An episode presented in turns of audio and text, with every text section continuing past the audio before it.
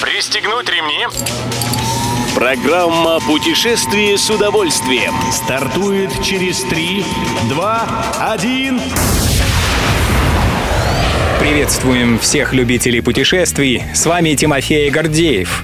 Сегодня в программе вы узнаете, что можно увидеть на новом веломаршруте в Калининградской области, каков порядок получения зеленого пропуска во Франции и как заботятся о безопасности купающихся в турецкой Анталье. Поехали! Новый веломаршрут, появившийся в Калининградской области, проходит вдоль Мазурского канала. Его еще до Великой Отечественной войны задумали проложить немецкие инженеры, да так и не достроили. Сейчас часть заброшенного канала проходит по территории России, часть находится находится в Польше. Как сообщает Интерфакс, велосипедный маршрут протяженностью 65 километров идет вдоль недействующего канала, и путешественники могут увидеть пять шлюзов, причем не похожих один на другой. Массивные инженерные сооружения не единственное, что попадается на пути. Маршрут проложен через живописные леса, поля и старинные аллеи. Едем дальше. Той тщательности, с которой Франция подходит к выдаче сертификатов вакцинации, можно только позавидовать. Попасть в страну можно лишь после следующих действий.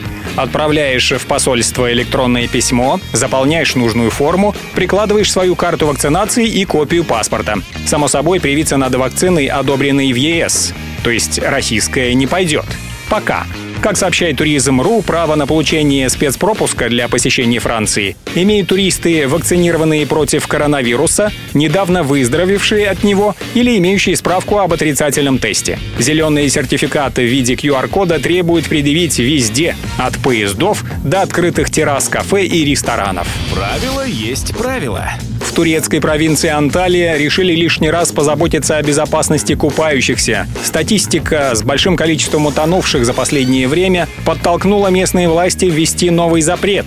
По сведениям портала Турпром, теперь на море, в местах, где купаются люди, запрещено кататься на лодках и скутерах. Для кораблей также выпустили свое предписание. Они больше не могут входить на территорию плавания отдыхающих ближе, чем на 200 метров от побережья.